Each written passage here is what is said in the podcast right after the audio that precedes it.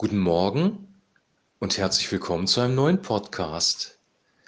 Ich möchte heute ein kleines Special einfügen, weil wir ja morgen am 17.02. unsere diesjährige Fastenzeit beginnen, die bis Ostern dann andauert und ihr euch vielleicht auch darüber Gedanken gemacht habt, ob ihr in die Fastenzeit einsteigt und wenn ja, wie ihr das praktisch tut. Es gibt da verschiedene Möglichkeiten und ich möchte ähm, einmal über die geistlichen Aspekte von Fasten sprechen und zum anderen, wie kann das praktisch aussehen, wie können wir das in unserem Alltag umsetzen. Fangen wir mit den geistlichen Aspekten an. Ähm, Fasten bedeutet nicht nur, dass ich auf äh, Nahrungsmittel verzichte, sondern Fasten ist eigentlich ähm, ein Ausrichten, ein Neuausrichten auf Gott, um Wegweisung von ihm zu bekommen, um eine neue, intensivere Gemeinschaft mit ihm zu bekommen um sich leiten zu lassen von ihm. Das finden wir im Alten und im Neuen Testament häufig erwähnt. Ähm, es geht also um eine spirituelle, eine geistliche Dimension beim Fasten. Und diese Zeit, in der wir uns gerade befinden, diese Zeit des Umbruches, ist eine gute Gelegenheit, Gott zu suchen und mit ihm Gemeinschaft zu haben. Fasten ist praktisch ähm, so etwas wie ein praktisches Gebet zu Gott, eine praktische Hinwendung zu Gott, um von ihm äh, Impulse zu bekommen für unser Leben. In dieser, in dieser Zeit, in der wir fasten, ist es wichtig, dass wir uns nicht nur auf die, äh, auf die Nahrungsreduktion oder auf, auf, das, äh, auf den Nahrungsverzicht konzentrieren, sondern dass wir uns Zeit nehmen dafür, mit Gott Gemeinschaft zu haben. Das geschieht in erster Linie durch Gebet, durch Sprechen mit Gott und durch das Lesen in seinem Wort in der Bibel ähm, anbieten tun sich hier, weil wir uns auf Ostern vorbereiten, die Worte, die Jesus uns im Neuen Testament selber weitergegeben hat. Und dafür ist es notwendig, dass wir uns diese Zeiten, die wir ähm, mit Gott verbringen wollen, vom Tag absondern. Und dafür kann es gut sein, dass wir auf andere Dinge verzichten. Und da fängt das Fasten ganz praktisch an. Zum Beispiel ähm, unseren Medienkonsum runterfahren. Abends vielleicht eine Stunde weniger Fernsehen oder das Handy auch mal eine Zeit lang ausmachen. Vielleicht nicht so viel Zeit auf Instagram und Facebook verbringen, sondern uns wirklich ähm, geistlich ausrichten. Dann werden unsere Gedanken klarer. Das Wort Gottes kann uns in unseren Gedanken durchdringen, unsere Seele kommt zur Ruhe und wir können es besser neu ausrichten. Also diese Vorbereitung ist sehr, sehr wichtig, weil sonst wird ähm, auch der Nahrungsverzicht ein Krampf, wenn wir alles andere ähm, so weitermachen wie bisher, weiter unser Smartphone in der exzessiven Art und Weise nutzen, wie wir es vielleicht tun, oder weiter unsere drei, vier, vielleicht sogar fünf Stunden vor dem Fernseher verbringen abends, dann wird uns Fasten wahrscheinlich nicht viel nützen. Und deswegen ist es wichtig, ähm, Fasten als einen ganzheitlichen Vorgang zu verstehen.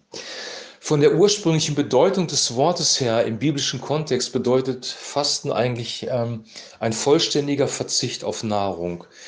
Ähm, das würde bedeuten, dass wir uns nur von Wasser, von Kräutertee und vielleicht von Säften ernähren. Bestenfalls Säfte eigentlich schon auch nicht, sondern genau genommen eigentlich nur von Wasser und von Kräutertee. Das ist dem einen oder anderen vielleicht zu heftig und äh, vielleicht auch gar nicht möglich, weil wir Medikamente nehmen. Ich selber nehme Medikamente ein und äh, werde auch nicht zu 100 Prozent auf feste Nahrung verzichten. Auch wenn das für eine Zeit gut sein kann, wenn du das auf dem Herzen hast und wenn du das mit deinem Arzt abgeklärt hast, ob das, ob das machbar ist, dann ist das auch eine gute Möglichkeit.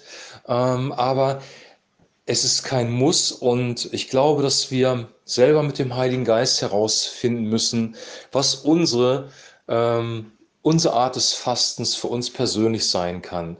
Und ich möchte dir eine ähm, einen Vorschlag machen, der aus der Bibel kommt, nämlich das sogenannte Daniel-Fasten, wo eigentlich der Begriff Fasten nicht ganz stimmt, aber Daniel hat sich auch auf Gott ausgerichtet und das hat er auf folgende Art und Weise getan. Einmal der spirituelle Aspekt, der geistliche.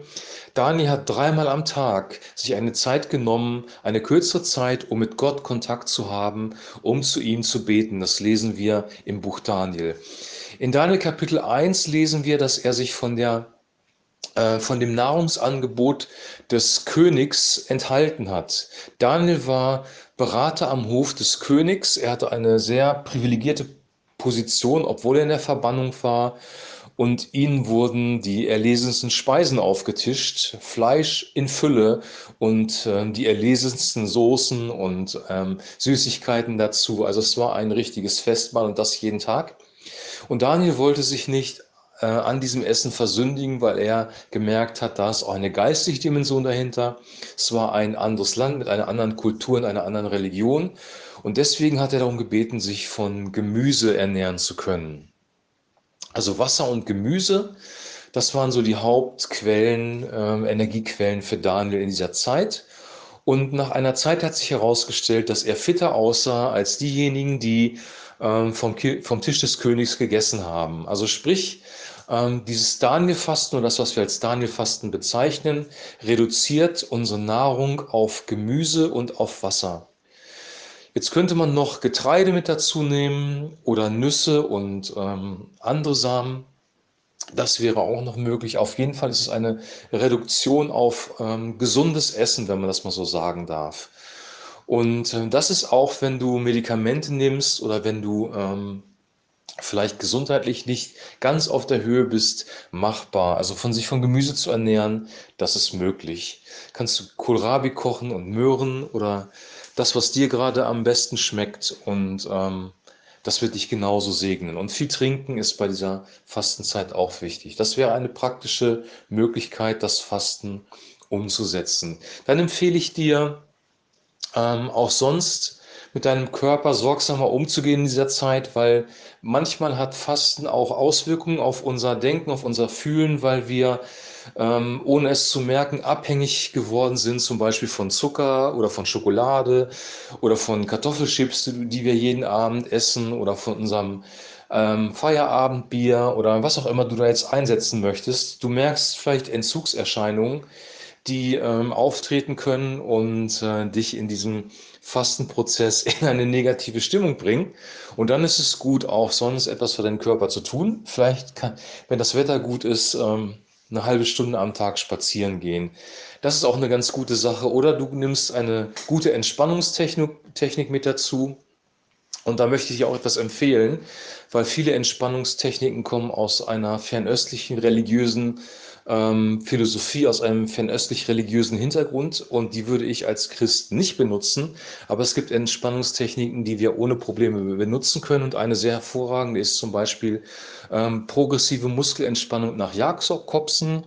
Äh, da geht es rein um physikalische Prinzipien. Da findest du im Internet auch ähm, Anleitungen und auch Videos äh, zu und kannst dir mal angucken, worum es da geht. Es geht im Prinzip darum, Muskelbereiche erst anzuspannen und dann wieder zu entspannen und das bringt den Körper in eine entspannte Haltung. Aber nochmal, das Allerwichtigste bei dieser Fastenzeit ist wirklich der Fokus auf Gott. Und vielleicht sogar in dieser Zeit, weil es die Fastenzeit vor Ostern beziehungsweise vor dem Auferstehungsfest ist, sich darauf zu fokussieren, was hat Jesus wirklich für uns getan? Wer ist er wirklich? Ähm, er ist der gute Hirte, er ist das Licht der Welt, er ist das Brot vom Himmel, dass wir uns darauf fokussieren, was er wirklich für uns ist, seine Worte lesen, dass wir uns darauf fokussieren, was wirklich passiert ist ähm, an diesem Tag, an dem er gekreuzigt worden ist, wo er für unsere Sünden am Kreuz gestorben, worden, gestorben ist, dass er wirklich dein altes Wesen, deine Sünden, die Strafe von Gott dafür getragen hat und du einen Neuanfang machen kannst mit ihm. Ganz, ganz wichtig. Es geht um einen Neuanfang, um einen Neustart, um eine Neuausrichtung. Und da ist Fasten ein gutes Mittel, ähm, das mit hineinzunehmen. Dann die Auferstehung. Was passiert nach unserem Tod? Was hat Christus uns versprochen? Er hat eine Wohnung für uns geschaffen beim Vater im Himmel. Wir werden, wenn wir physisch versterben hier auf der Erde, nicht ausgelöscht sein, sondern wir haben eine herrliche Zukunft in der Ewigkeit.